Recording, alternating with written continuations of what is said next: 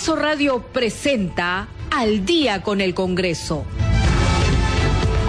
Una síntesis informativa del trabajo legislativo, de representación y de fiscalización del Parlamento Nacional.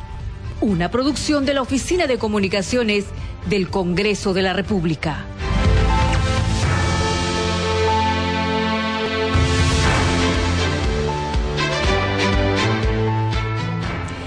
De la noche con dos minutos, ¿cómo están? Muy buenas noches, bienvenidos al programa Al Día con el Congreso. Les saluda Danitza Palomino y estas son las principales noticias del Parlamento Nacional. El presidente del Congreso, José William Zapata, expresó a los alcaldes electos de la capital su disposición de luchar contra la inseguridad ciudadana en nuestro país.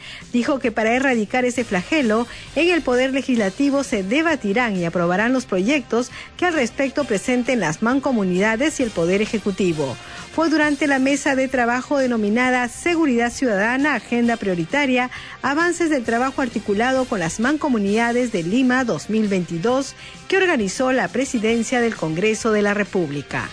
En la Comisión de Presupuesto y Cuenta General de la República se presentaron los gobernadores regionales de Cajamarca, Junín, Madre de Dios y Arequipa, quienes presentaron el detalle de las partidas presupuestales asignadas para el ejercicio fiscal 2023.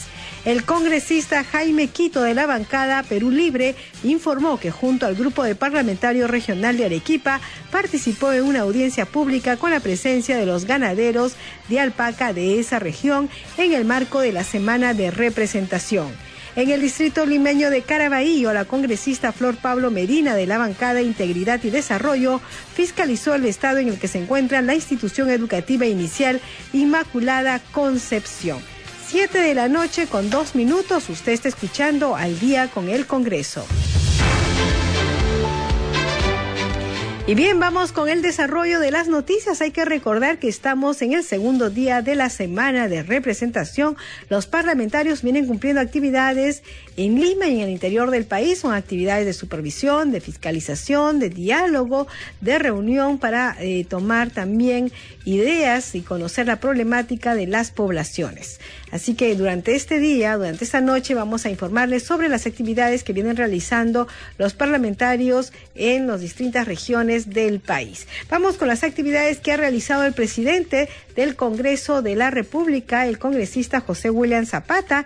Él ha expresado a los alcaldes electos de la capital su disposición de luchar contra la inseguridad ciudadana en nuestro país. Dijo que para erradicar ese flagelo en el Poder Legislativo se debatirán y aprobarán los proyectos que al respecto presenten las mancomunidades y el Poder Ejecutivo. Tenemos el informe de nuestro compañero Carlos Alvarado. El presidente del Congreso, José William Zapata, se mostró dispuesto a colaborar con los alcaldes electos de Lima para combatir la inseguridad ciudadana. Dijo que desde el Poder Legislativo ayudará con la aprobación de proyectos de ley que se puedan presentar desde las mancomunidades y el Poder Ejecutivo para erradicar ese flagelo. Ha sido una iniciativa de los alcaldes y de las mancomunidades. Luego yo fui convocado y, traté de ahí aportar en lo que tiene que ver con el legislativo. Creo también que en el legislativo ahora habrían más posibilidades de poder colaborar. Entonces, el asunto de que se participe de manera conjunta, de manera coordinada, es muy importante. la finalidad, creo yo, que debe ser una ciudad segura. Una ciudad sin el delito que tenemos. Porque si no apuntamos hacia eso todos, vamos a seguir en lo mismo. Y creo también que ello va a ser copiado, por decirlo así, por otras regiones. El titular del Parlamento participó en la mesa de trabajo denominada Seguridad Ciudadana, Agenda Prioritaria, avances del trabajo articulado con las mancomunidades de Lima 2022. Desde el Congreso nos comprometemos a asesorarlos en la formulación de sus iniciativas para luego aprobarlas, aseveró. La labor del Congreso de la República es de servicio, es ayudar en lo que ustedes necesiten. Esa es la tarea, porque los que gestionan, los que dirigen, los que lideran, son ustedes, definitivamente. ¿En qué le podemos ayudar? Por ejemplo, en los proyectos de ley, que ustedes, porque las municipalidades pueden presentarlo, así como el Ejecutivo. Si ustedes consideran que hay proyectos de ley que deben salir, pues nosotros nos comprometemos en el Congreso con asesorarlos en su formulación y luego hacerlos correr rápido.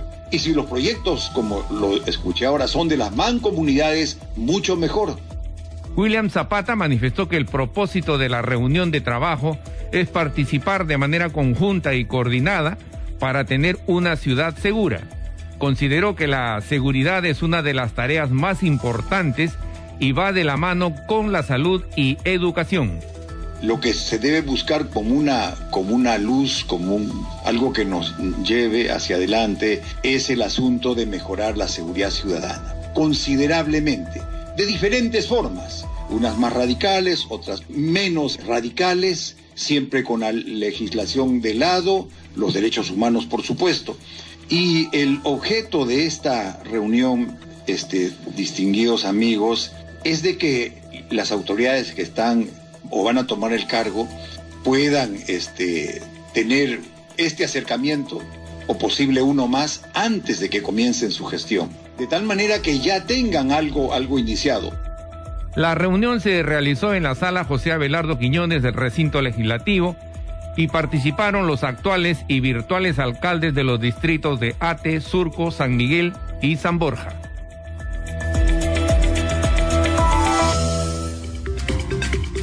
Siete de la noche con seis minutos vamos con más información aquí en Al Día con el Congreso a través de Radio Nacional, Congreso Radio y el Facebook de Nacional.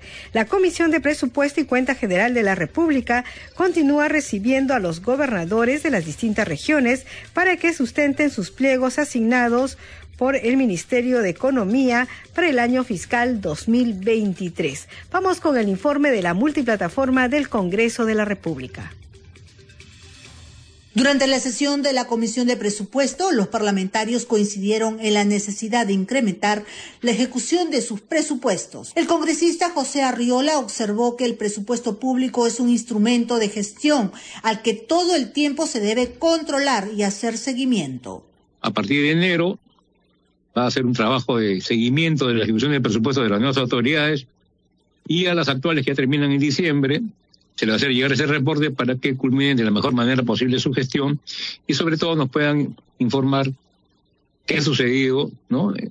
en cuanto a estos porcentajes este, deficitarios en cuanto a la ejecución. Tras la presentación del gobernador de Cajamarca, la congresista Tania Ramírez dijo que en promedio la administración del gobernador ha ejecutado el 35.2% del presupuesto anual, algo que a su criterio calificó de ineficiente. Mesías Guevara hizo su descargo al respecto.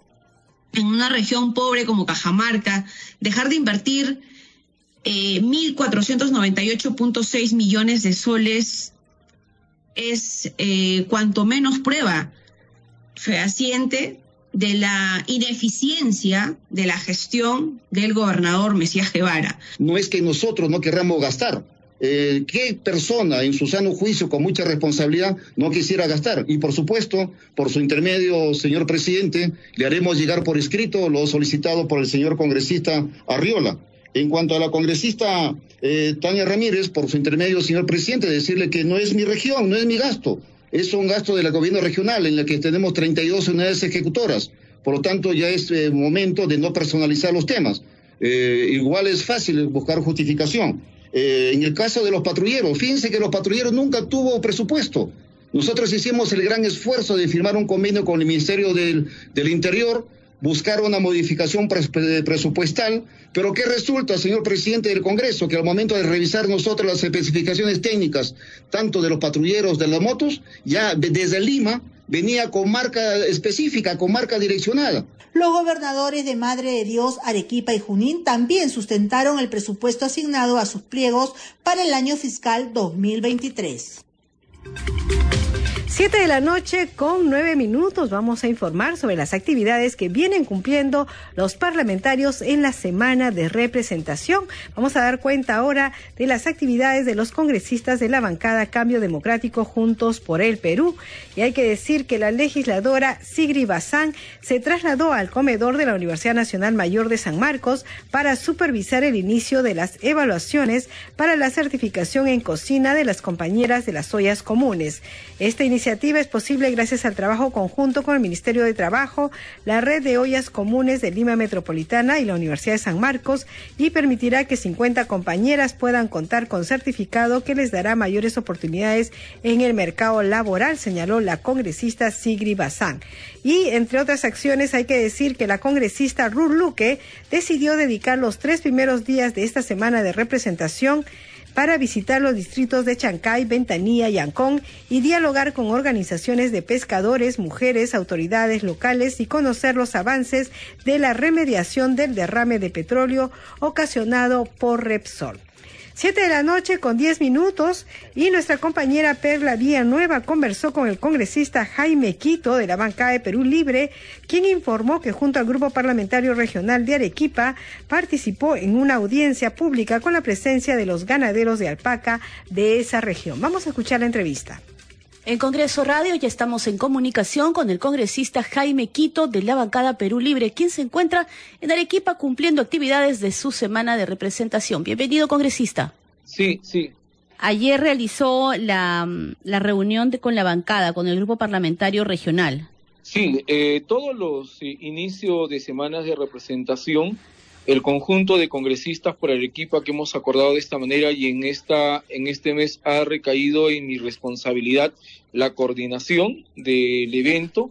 Ayer hemos estado en el distrito de San Antonio de Chuca que mm, está a 4.400 metros de altura en la provincia de Cayoma.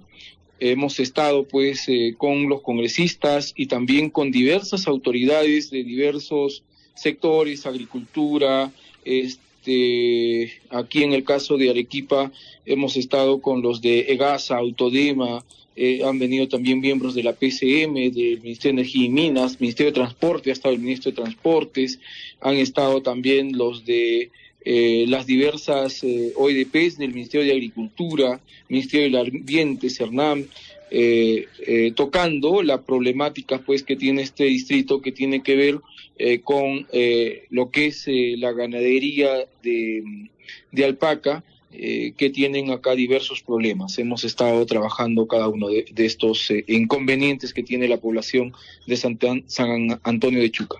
Sí, congresista, para de repente eh, los oyentes que no saben, pues cada mes ustedes se reúnen, todo el grupo parlamentario regional, ustedes se reúnen en audiencias públicas en diferentes localidades de Arequipa para recoger las demandas y principal problemática de la población, ¿no es cierto?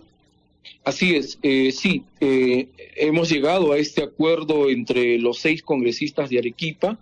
Eh, cada dos meses uno de nosotros asume una coordinación para que eh, hagamos eh, las coordinaciones previas y el trabajo previo de convocatoria a esta audiencia pública y, ayer, y lo hacemos en plaza abierta. Ayer lo hemos hecho en la plaza de armas o plaza pública del distrito de San Antonio de Chuca, escuchando a todos los eh, pobladores de los diversos sectores, educación, salud, los de ganadería, los problemas que tienen en la carretera, porque tienen un problema con el corredor minero, porque por esta zona pasan las empresas mineras de las Bambas, este, de otros, de otras dos minas, y que de alguna manera hay cierto impacto y también están eh, exigiendo pues que tengan apoyo, porque el 95% de la población se dedica a la ganadería, ganadería de alpaca, y el precio de la carne de alpaca está bajísima, el precio de la lana está bajísimo, este, eh, y pues requieren apoyos porque hay altos friajes, eh, estamos a cerca de 4.500 metros de altura y esto pues afecta eh, también eh, gravemente eh, no solamente a la población sino también al ganado. Usted, congresista, va a continuar recogiendo las demandas y este contacto con sus representados, que en este caso son los ciudadanos de la región Arequipa. ¿Qué otras actividades tiene? Sí, el día de hoy, por ejemplo, estamos en el despacho recogiendo a diversos pobladores su problemática y el día de mañana, que también es ya una tarea permanente que tenemos, es la reunión de los congresistas con los consejeros regionales. A las nueve de la mañana, que estaremos eh, trabajando temas, por ejemplo, también eh, de temas de educación, temas de, de, ganadería, ya esto en el tema de la leche, estaremos viendo el tema de la eh, eh, de los de, trabajadores que también tienen problemas y escuchamos también a la sociedad civil organizada para que nos hagan llegar su problemática eh, esto conjuntamente los seis congresistas por la región Arequipa con los doce o trece consejeros regionales por la región Arequipa que conjuntamente recogemos la problemática de cada uno de los diversos sectores de nuestra región. Bien, congresista, como parte de la semana de representación, le agradecemos este contacto con Congreso Radio. Muchas gracias a ustedes. Siete de la noche con 15 minutos vamos con más información. Esta vez vamos a dar a conocer las actividades que realizan los parlamentarios de la bancada de Podemos Perú. Hay que decir que la congresista y segunda vicepresidenta del Congreso, Digna Calle, se reunió con representantes de Servicio de Agua y Alcantarillado de Lima Sedapal y dirigentes de la Central Única Autogestionaria de la Quebrada de Manchay. En la reunión se brindaron detalles sobre la elaboración del expediente técnico del proyecto de ampliación de los sistemas de agua y alcantarillado de la segunda etapa de Manchay. Por su parte, el congresista José Luis Elías agradeció la participación en el foro Más Agua para la región Ica eh, y sobre ello señaló que fue un evento sin precedentes que concitó el interés y compromiso de todas las autoridades de la región. También agradeció el congresista Carlos Anderson al exponer el tema estrés hídrico en el Perú. Siete de la noche con 16 minutos y como parte de la prevención de distintos tipos de cáncer y la función de representación del Congreso, el tercer vicepresidente del Parlamento, congresista Alejandro Muñante, visitó la sede del INAVIF en Pueblo Libre y el Instituto de Enfermedades Neoplásicas en San Borja. Vamos con el informe de la multiplataforma del Congreso de la República. El control, la fiscalización y el acercamiento a la población en busca de soluciones. Bajo estos parámetros, el tercer vicepresidente del Congreso de la República, Alejandro Muñante, realizó la inspección a las instalaciones de la Casa Hogar del INAVIF ubicada en Pueblo Libre espacio donde se brinda atención integral a niños que se han encontrado anteriormente en estado de abandono. Aquí precisamente son más de 30 niñas ¿no? que se encuentran recibiendo las primeras atenciones desde muy, muy pequeñas ¿no? hasta los 12 años y hemos podido verificar que efectivamente reciben todas las atenciones debidas. Sin embargo, eh, como en todas las instituciones del Estado, faltan recursos, falta logística. Entre los pedidos se propuso una ley para mejorar el proceso de compra de alimentos, así como también hacer posible la entrega de pensión de orfandad por COVID-19 a los 121 mil niños afectados.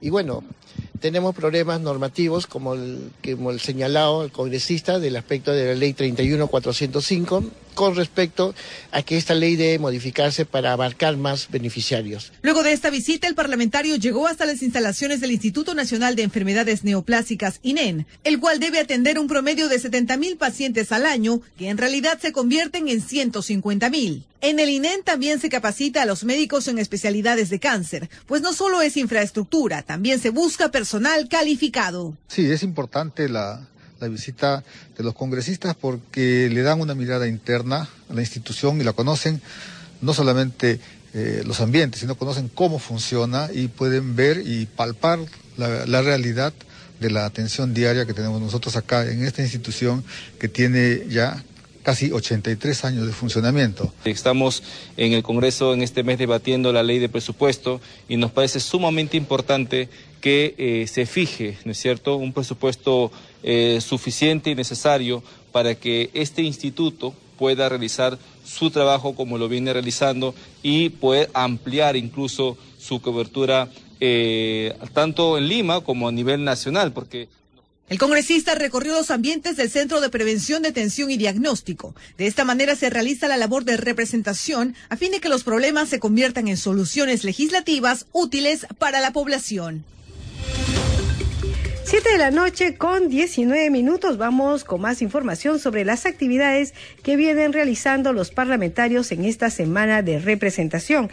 El legislador Carlos Ceballos habló sobre el foro Oportunidad Comercial del Perú en el Mundo. Ceballos indicó que es importante abrir las puertas a los productores del Perú profundo que exhiben sus muestras orgánicas de alta calidad internacional. Vamos con la entrevista.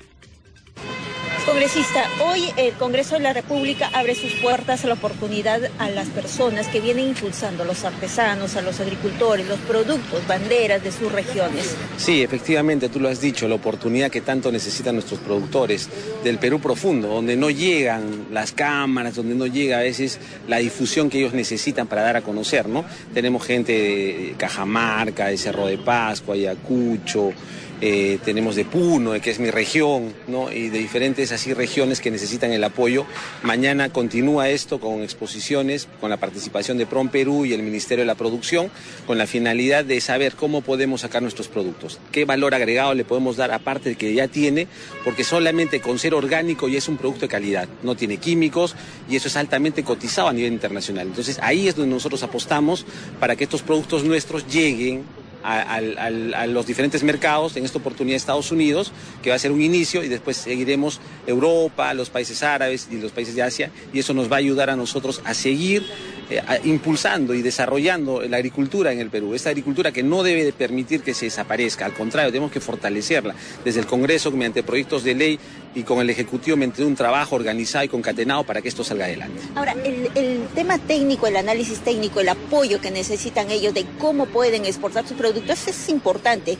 ¿Qué quiere decir? Que no solamente quede una presentación de los productos, sino que también mañana se va a continuar para poder fortalecerlo.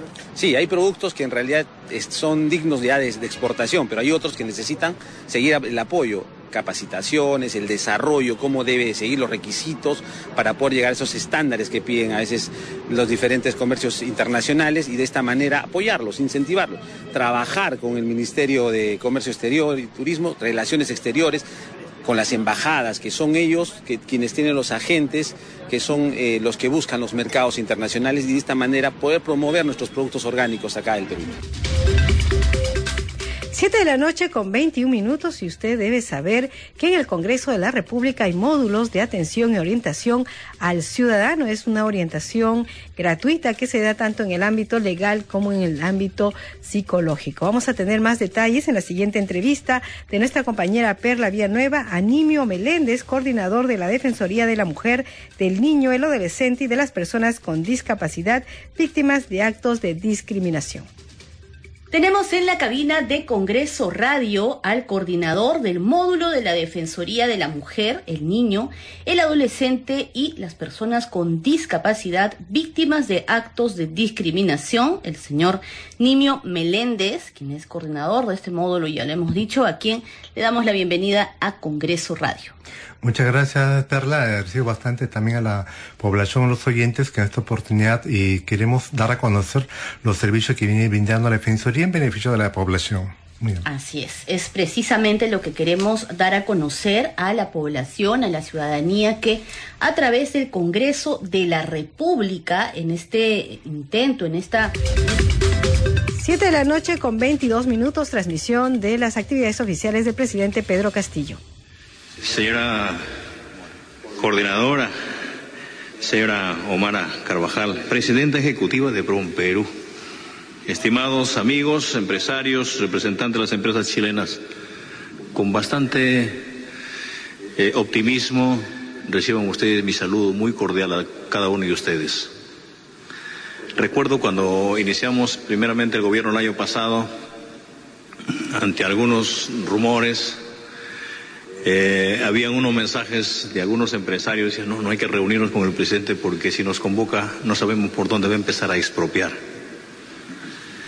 Este año en, los, en las Naciones Unidas tuvimos la, la oportunidad de reunirnos con bastantes empresarios y eh, se han convencido de que la finalidad de estar acá conduciendo los destinos del país es darle seguridad y confianza, y mucho más a ustedes como empresarios.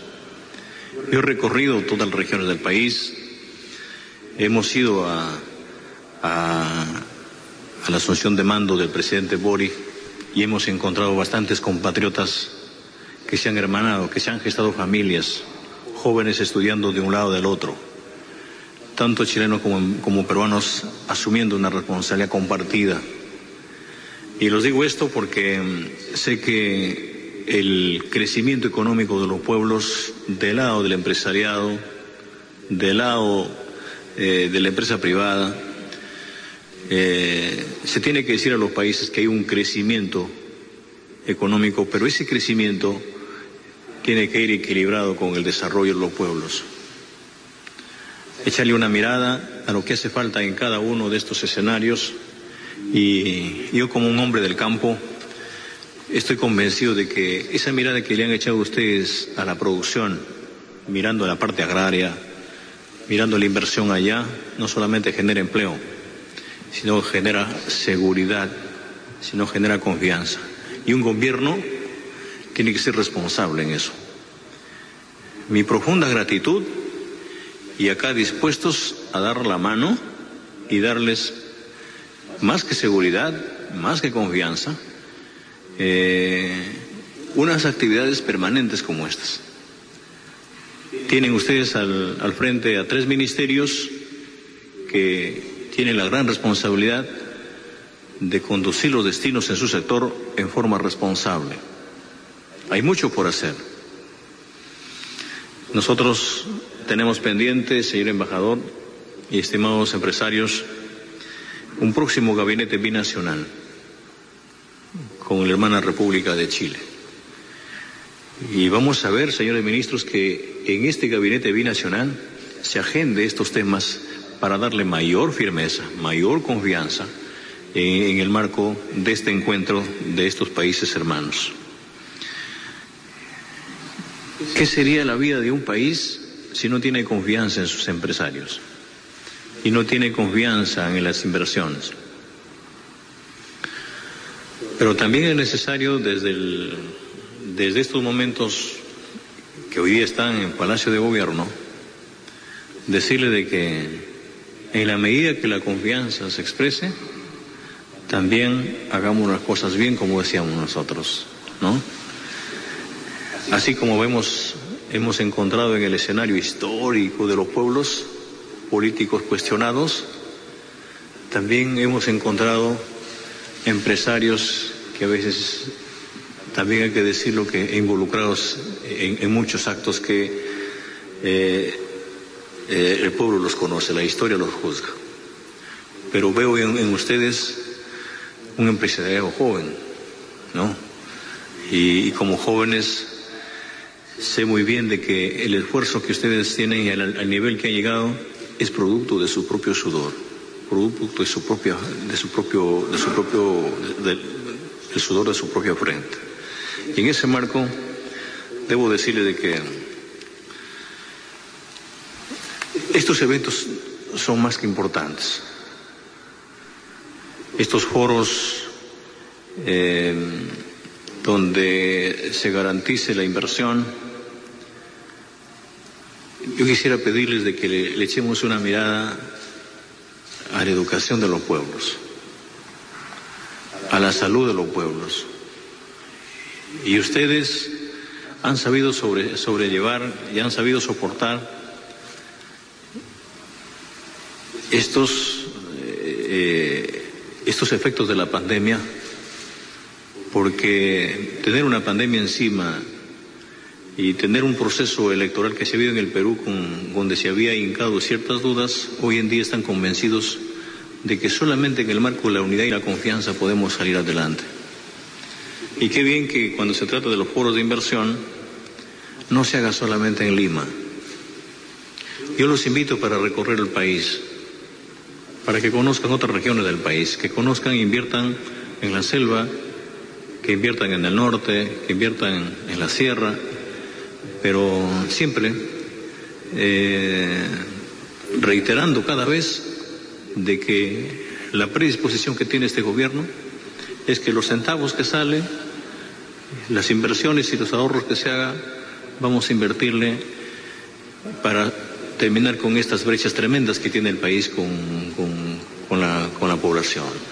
Este gobierno vamos a bajarnos para que disminuyamos la pobreza, la pobreza extrema, la anemia, el, tema, el tema de la salud que, que, nos, que nos ha desenmascarado de cuerpo entero, cómo es que eh, es, un tema, es un tema precario. Y qué, qué decir de la educación.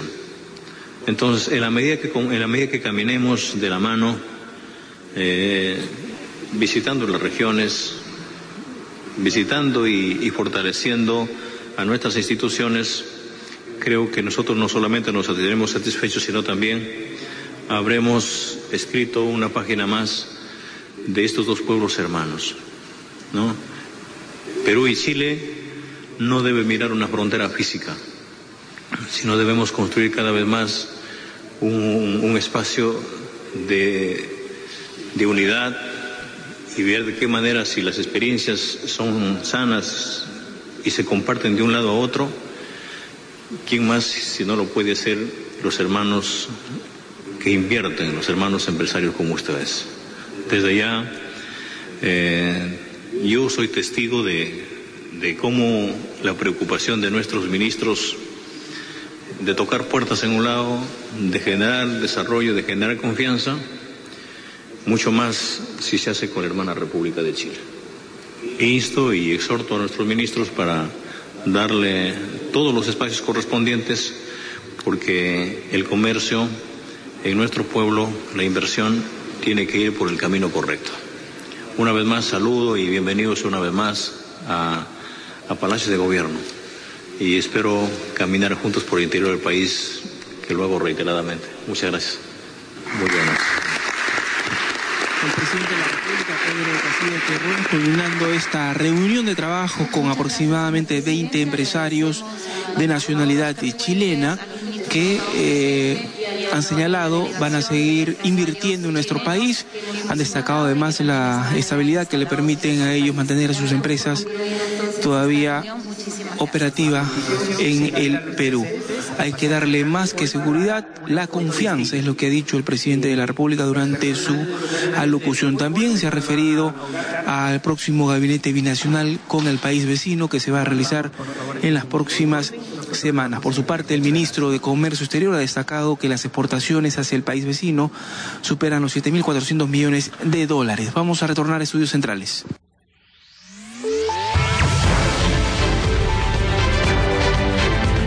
Continuamos en Al día con el Congreso.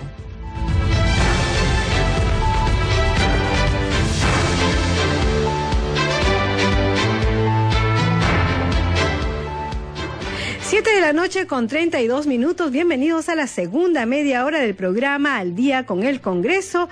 Los estamos acompañando acá en los estudios de Radio Nacional. Rafael Cifuentes en los controles. Alberto Casas en la transmisión streaming y Danitza Palomino en la conducción. Vamos con los titulares. El presidente del Congreso, José William Zapata, expresó a los alcaldes electos de la capital su disposición de luchar contra la inseguridad ciudadana en nuestro país. Dijo que para erradicar ese flagelo en el Poder Legislativo se debatirán y aprobarán los proyectos que al respecto presenten las mancomunidades y el Poder Ejecutivo. Fue durante la mesa de trabajo denominada Seguridad Ciudadana, Agenda Prioritaria, Avances del Trabajo Articulado con las Mancomunidades de Lima 2022 que organizó la presidencia del Congreso de la República. En la Comisión de Presupuesto y Cuenta General de la República se presentaron los gobernadores regionales de Cajamarca, Junín, Madre de Dios y Arequipa, quienes presentaron el detalle de las partidas presupuestales asignadas para el ejercicio fiscal 2023. El congresista Jaime Quito de la bancada de Perú Libre informó que junto al Grupo Parlamentario Regional de Arequipa participó en una audiencia pública con la presencia de los ganaderos de alpaca de esa región. En el distrito limeño de Caraballo, la congresista Flor Pablo Medina de la bancada Integridad y Desarrollo fiscalizó el estado en el que se encuentra la institución educativa inicial Inmaculada Concepción. Siete de la noche con 34 minutos, usted está escuchando al día con el Congreso. Bien, y a esta hora vamos a continuar con la entrevista que estábamos emitiendo hasta que tuvimos que dar pase a la transmisión oficial con las actividades del presidente Pedro Castillo. Les informábamos que hay una atención gratuita de orientación en temas psicológicos y legales al ciudadano en el Congreso de la República. Vamos con la entrevista.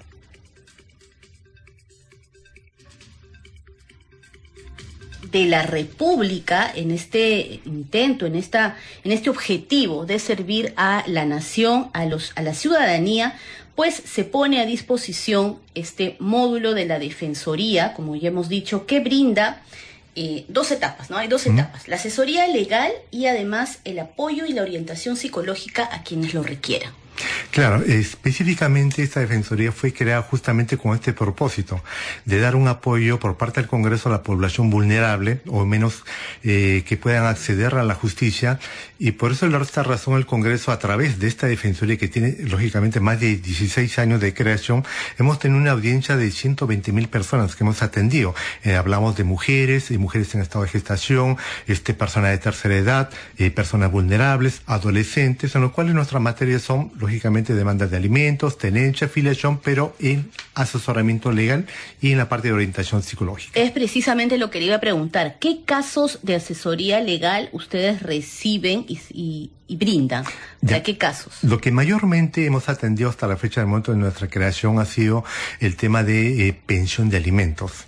De todos los distritos de Lima, inclusive recibimos llamadas por teléfono porque nuestras atenciones también son en forma digital llamamos, eh, nos recibimos llamadas de provincias, eh, de la selva mayormente, de Yacucho, como también del extranjero, peruanos que están radicando en el extranjero nos llaman porque sus casos se vienen eh, ventilando acá en Lima. Entonces nos preguntan cómo es la situación de su proceso, los plazos procesales, cómo están quedando sus hijos, en qué situación queda. A veces por desconocimiento, diríamos, ellos no saben. Entonces recurren hacia nosotros a través de nuestra orientación legal gratuita. Antes de, hacerle la consulta sobre cómo se pueden contactar con este módulo de la Defensoría, quiero preguntarle eh, específicamente sobre cuál es, cuál es la acción o, el seguimiento que ustedes hacen a las personas que vienen en busca de esta, de esta asesoría. Ya, en principio nosotros al recibir, en este caso, a la persona que viene en forma presencial o también nos llaman por teléfono o vía WhatsApp o correo electrónico, ¿no? nosotros requerimos que la persona, digamos, nos informe primero en qué situación se encuentra el proceso, si está en curso o está por iniciar.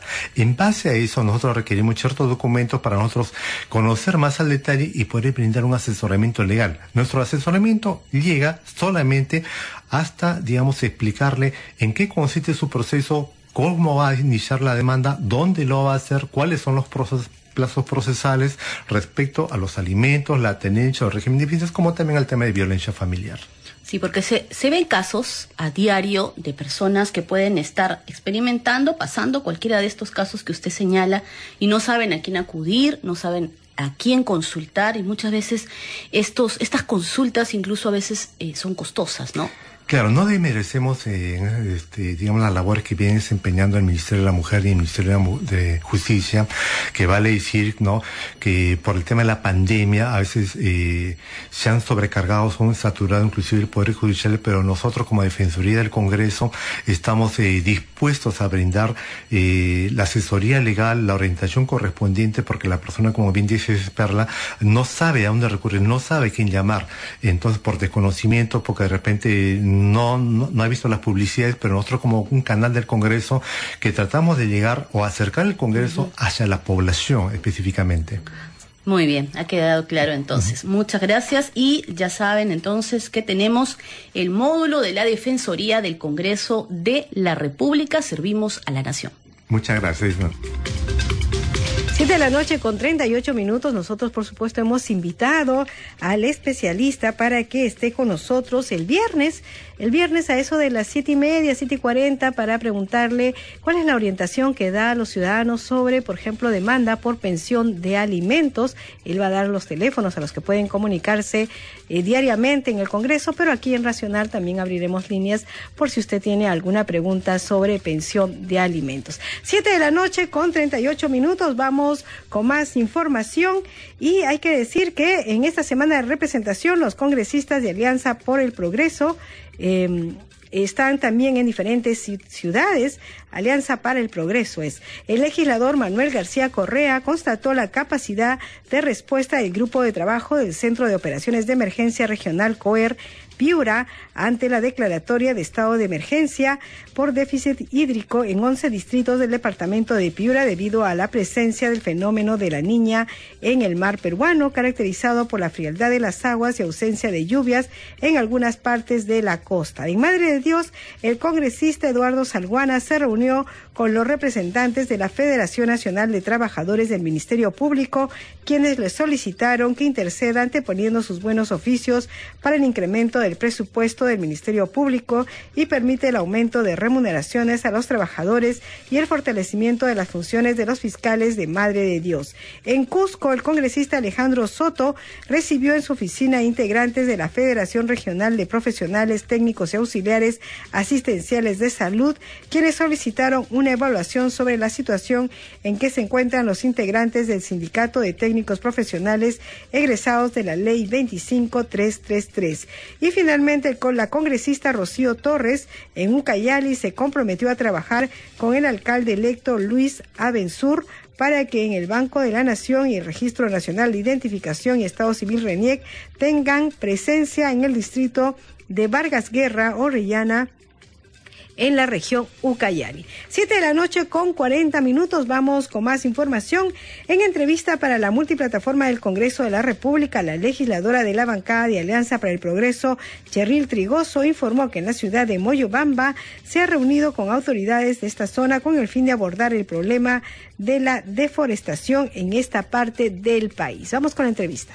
Ahora estoy en la ciudad de Moyobamba, más conocida como la ciudad de las orquídeas eh, estoy camino a Rioja, puesto que tengo una reunión con el Comité de Gestión del Bosque Alto Mayo, quienes también van a estar autoridades, ya que hace poco, eh, eh, bueno, soy presidenta de la Comisión de Cambios Climáticos y bueno, voy a tener una reunión muy importante con estas autoridades sobre el tema de deforestación aquí en Alto Mayo.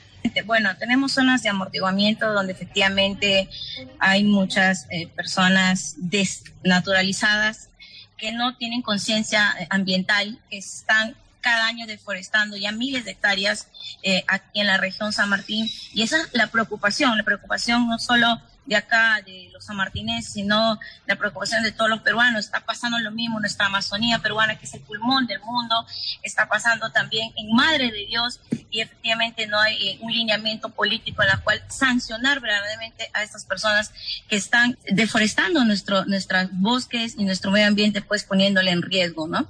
Eh, vamos, tenemos una agenda de trabajo porque vamos a visitar también eh, Piura, sobre el tema ahí de algarrobo, que también está un problema grande porque hay una plaga que está afectando el algarrobo y hay muchas familias que viven de, esto.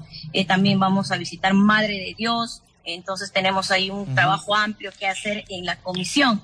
Vamos a, vamos a tener eh, una reunión pronta con todos los chicos de la comisión y eso vamos a vamos a tener una mesa técnica en la cual vamos a debatir los problemas más álgidos que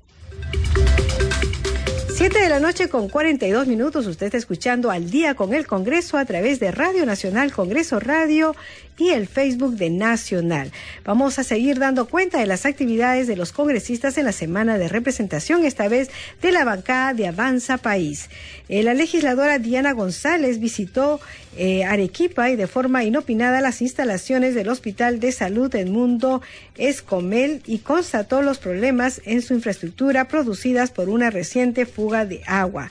Por su parte, la congresista Jessica Córdoba se reunió con los alcaldes distritales de Pimentel y San José José Palacios y Pinglo y Nicolás Yenque Fiestas, respectivamente, para dialogar sobre los servicios que les presta EPSEL SA junto al gerente de la empresa Víctor Mondragón Villalobos. Esto fue en Lambayeque. Y en el Callao, la parlamentaria Patricia Chirinos Venegas visitó inopinadamente el centro de salud del distrito de La Perla. En conversación con los vecinos del sector, constató el esfuerzo y compromiso que tiene el personal médico y administrativo de esa entidad para brindar una buena atención a los pobladores de esa zona del Callao. Siete de la noche con 43 minutos y en entrevista el congresista Alfredo Azurín visitó la comisaría de Aguas Verdes en Tumbes, donde constató diversas deficiencias. Señaló que tomará acciones para mejorar el control en la frontera frente al aumento del narcotráfico y la trata de personas. Aquí el informe de la multiplataforma del Congreso de la República.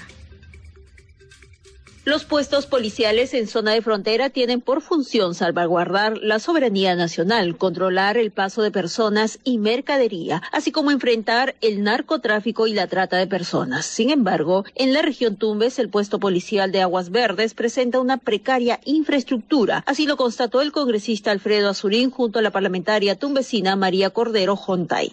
Es contraproducente, ¿no? Usted se raja, pero mire, lo, lo, grande que es todo esto, el movimiento que hay acá para una comisaría como esta. Entonces. Ahí está, ahí ya viene la crítica esta, ¿no? ¿Cómo quiere un buen servicio? Yo sé, vamos a ir ahora, vamos a cruzar la frontera, sé que Ecuador es distinto, ¿no? Ahora vamos a ver, vamos a poner en evidencia cómo nos tienen a la policía y cómo quieren que la policía un buen servicio cuando no se le da la durante el recorrido por las instalaciones de la comisaría, el mayor Humberto Reynoso solicitó mayor recurso humano y de dinero para mejorar el equipamiento y la construcción de la sede policial. Con este reforzamiento busca combatir de manera más eficiente la delincuencia, el sicariato y la extorsión que ha desbordado en la región Tumbes. El parlamentario Azurín resaltó la importancia de contar con un mayor control en las comisarías fronterizas de la noche con 45 minutos vamos a conocer un poco más de la organización y funciones del Congreso de la República. Comisiones. Las comisiones son grupos de trabajo especializados conformados por congresistas cuya función principal es el seguimiento y fiscalización del funcionamiento de los órganos estatales y en particular de los sectores que componen la administración pública. Asimismo, les compete el estudio y dictamen de los proyectos de ley y la absolución de consultas en los asuntos que son puestos en su conocimiento de acuerdo con su especialidad o materia. Cada comisión está integrada por miembros titulares y accesitarios, con excepción de la Comisión de Inteligencia, cuyos miembros son titulares y permanentes, no contando con miembros accesitarios. Los miembros accesitarios de las comisiones pertinentes reemplazan en caso de ausencia al respectivo titular del mismo grupo parlamentario, para los efectos del cómputo del quórum y de las votaciones, sin perjuicio de los derechos que les corresponde como congresistas. Informó Mayra Alegría, Congreso Radio.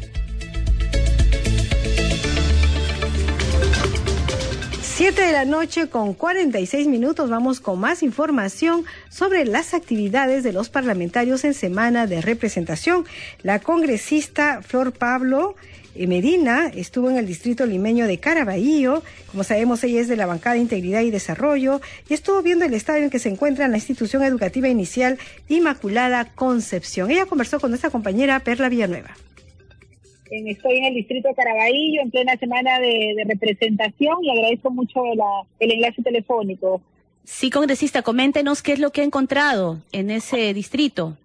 Sí, el día de hoy, mire, he venido con dos finalidades. Eh, una, ver la situación eh, en eh, algunos colegios quisieron llegar a mi despacho, la preocupación porque vienen de manera insistente presentando sus documentos a la UGEL y bueno, no encuentran respuesta. Hemos ido a un centro de educación inicial que ha sido dos veces lamentablemente eh, asaltado, han entrado a robar, se han llevado todos sus, televisores, sus juegos didácticos. Y bueno, hemos venido con la UGEL, con la Contraloría, para verificar esta situación y también, bueno, el compromiso de la UGEL de hacer la gestión para el personal de seguridad y ver de reforzar eh, especialmente eh, la, la, seguridad de la institución educativa.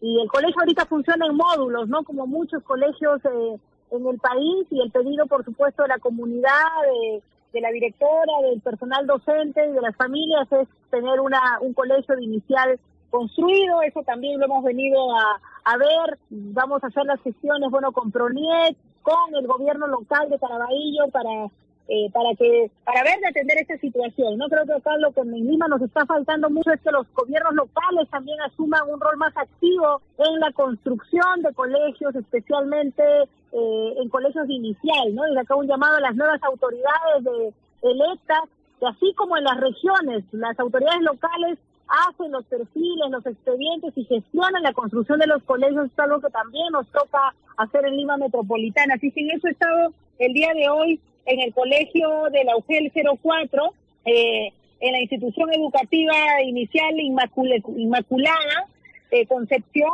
eh, y luego he estado ahorita, acabo de terminar de salir del Centro de Salud Mental Comunitaria a, Siri, que, que está en la parte sol naciente, en la parte alta del progreso en Caraballo, en el cuarto sector. Eh, está verificando las condiciones y bueno, ahí nos llevamos la alerta de que hay algunos medicamentos que están faltando, el personal administrativo, que cuatro años están como terceros, no tienen, no son ni siquiera acá, y lamentablemente, miren, cuatro años de funcionamiento y hasta no lo ha inaugurado el Ministerio de Salud, el pedido del personal es que se inaugure este centro, que viene haciendo un trabajo, que hemos podido ver, mira, haciendo una visita inopinada, realmente un trabajo impresionante. El personal de salud atendiendo casos desde esquizofrenia, depresión, casos de violencia. Realmente hemos visto un trabajo muy, muy comprometido, pero necesitan más apoyo del, Estado y vamos a hacer también las, las sesiones, enviar las comunicaciones a la DIRI, al Ministerio de Salud. Y bueno, estamos en ese trabajo, supervisando educación, supervisando eh, salud mental, ¿no? Que es tan importante en estos tiempos. Congresista, también sabemos que estuvo usted reuniéndose con algunas autoridades de eh, los eh, hogares Fe y Alegría para ver la posibilidad de construir una escuela en la parte alta de un asentamiento humano en Villa María del Triunfo. Sí, el día de ayer hemos estado en Villa María del Triunfo porque el mes pasado, en nuestra semana de representación, estuvimos visitando eh, los servicios que tienen de Pronoís, ¿no? Y hay, la, la comunidad ha gestionado varios Pronoís en la zona de San Gabriel, la parte alta, en Villa María del Triunfo, pero la gran necesidad en esa zona es tener un colegio inicial, un colegio primario y ojalá más adelante un colegio secundaria. Las familias para llegar a las partes bajas gastan diariamente 15 soles aproximadamente en motos, es una zona muy distante, los niños tienen muchas dificultades, especialmente los más pequeños, para llegar. Y bueno, hubo esta iniciativa de los diferentes pueblos. En estas zonas hay más de, 50 asentamientos, pueblos, asociaciones, eh, pero no tienen un colegio. Entonces nos comprometimos en hacer la gestión con la UGEL, también con fe y alegría de ver la posibilidad de eh, construir un colegio público en estas zonas. Los, los pobladores dan los terrenos que tienen separados para este fin. Ayer hemos Ayer hemos ido con esta, con esta intención y la verdad ha sido una primera muy buena coordinación y vamos a seguir haciendo seguimiento para que el compromiso es que en los próximos eh, meses siga avanzando y ojalá los siguientes años en esta zona se cuente con un colegio inicial, con un colegio primario. Sí, congresista. Otras actividades, las siguientes actividades que tiene usted previstas, ¿son también relacionadas al sector educativo? Sí, el día de mañana, el día de mañana estoy eh, haciendo una fiscalización a eh, no, eh, inopinada también algunos eh, centros que acogen a niños en situación de orfandad. Eh, así se estaré reportando posteriormente, son visitas inopinadas. También otro centro de salud mental comunitaria. En este se va de representación estoy priorizando, por supuesto mantengo la supervisión a educación, pero el tema de salud mental comunitaria, eh, los, las diferentes situaciones realmente que hay con estos servicios que tenemos que alertar eh, eh, el tema del presupuesto sale como una necesidad en general, es un servicio que requiere más inversión del Estado, más atención y también eh, yo permanentemente estoy haciendo seguimiento al tema de orfandad. Sacamos este año una ley para de protección a los niños huérfanos, hemos sacado el, el reglamento, lo sacó el Ejecutivo, ha dado un presupuesto, pero hay mucho más por hacer. Recordemos en nuestro país actualmente hay más de 260 mil niños huérfanos. La pandemia nos ha dejado en una situación muy dura en la condición de nuestros niños, niñas y adolescentes y tenemos que estar permanentemente atentos a que el Estado los proteja, no solamente asegure su educación, sino su salud, su alimentación y su bienestar. Así es que estoy haciendo seguimiento a ello y el día jueves y viernes voy a estar en coordinación también con el gobierno regional, voy a estar viajando a Cajamarca, eh, se ha ampliado la posibilidad de los congresistas de poder ir a otras regiones y de hecho hay temas transversales de política nacional, estoy yendo a ver los temas de, eh, con los docentes, los proyectos de ley que estamos trabajando en la Comisión de Educación y también, por supuesto, la fiscalización a los temas de las condiciones de las escuelas y la situación de nuestros niños y niñas y adolescentes que están en condición de orfandad, que tenemos que estar ahí permanentemente viendo que se asegure que tengan un proyecto de vida, que puedan avanzar en la vida y ahí vamos a estar haciendo el trabajo con INAVIS, también con la vicegobernadora, porque acá hay un rol muy activo que tienen que tener las autoridades regionales para asegurar condiciones de calidad de vida para estos niños, estos adolescentes que han quedado en situación de orfandad. Efectivamente, congresista Flor Pablo, y aprovechamos la oportunidad para invitarla a conversar sobre la aplicación de la ley de orfandad aquí en la cabina de Congreso Radio, ya será en otra oportunidad. Muchas gracias. Cuando sacamos esta ley, calculamos que había 100.000 huérfanos. Ahora sabemos que hay más de 260.000 y esa situación nos alarma, nos alerta, pero tenemos que seguir fiscalizando y trabajando en conjunto en beneficio de tantas familias que han quedado en esta condición. Siete de la noche con 54 minutos, dice la congresista Flor Pablo que son 260 mil huérfanos que han quedado y que el Estado les debe atención. Vamos a seguir, por supuesto, nosotros conversando con ella para ver cómo se hacen esta, esto, cómo se articulan los esfuerzos para brindarle protección a los menores de edad. Siete de la noche con 55 minutos, vamos con los titulares. El presidente del Congreso, José William Zapata, expresó a los alcaldes electos de la capital su disposición de luchar contra la inseguridad ciudadana en nuestro país. Dijo que para erradicar ese flagelo, en el Poder Legislativo se debatirán y aprobarán los proyectos que al respecto presenten las mancomunidades y el Poder Ejecutivo. Fue durante la mesa de trabajo denominada Seguridad Ciudadana, Agenda Prioritaria, Avances del Trabajo Articulado con las Mancomunidades de Lima 2022, que organizó la presidencia del Congreso de la República. En la Comisión de Presupuesto y General de la República se presentaron los gobernadores regionales de Cajamarca, Junín, Madre de Dios y Arequipa, quienes presentaron el detalle de las partidas presupuestales asignadas para el ejercicio fiscal 2023. Siete de la noche con 55 minutos. Muchas gracias a nombre de todo el equipo de Congreso Radio por estar en la sintonía. Queremos agradecerle también a nombre de Rafael Cifuentes en los controles, Alberto Casas en la transmisión streaming, Luis Escajadillo en la unidad móvil y Danitza Palomino en la conducción. Nosotros nos reencontramos con toda la información del Parlamento Nacional mañana a las 7. Que tengan buenas noches.